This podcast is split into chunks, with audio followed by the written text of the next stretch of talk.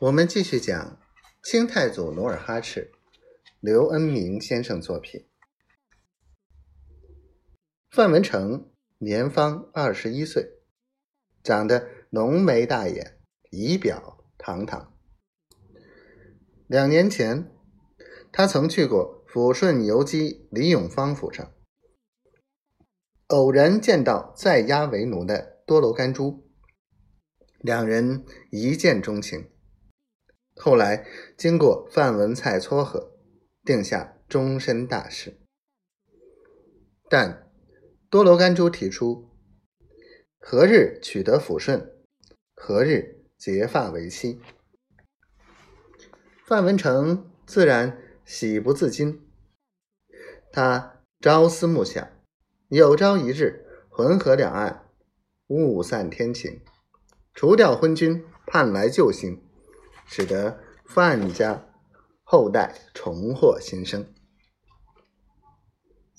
三天前，多罗甘珠突然接到努尔哈赤的密札，经过多罗甘珠与范文成的密商，决定由范文成亲自出城禀报城内军情。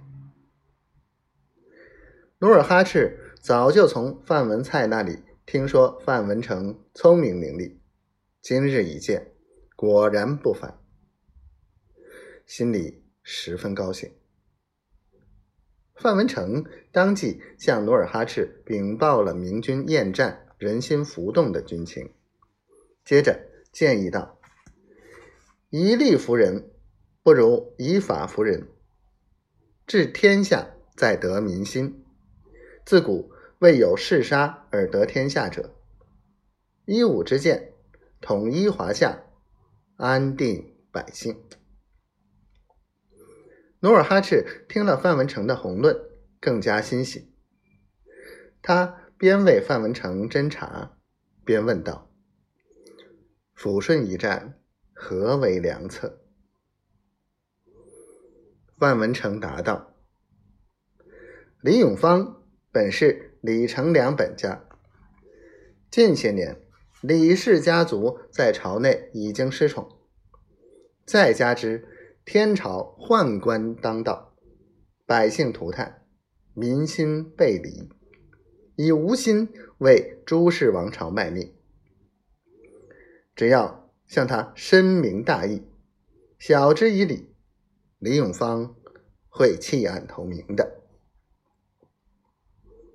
此策甚好，努尔哈赤赞成的道。但不知李永芳眼下动向如何。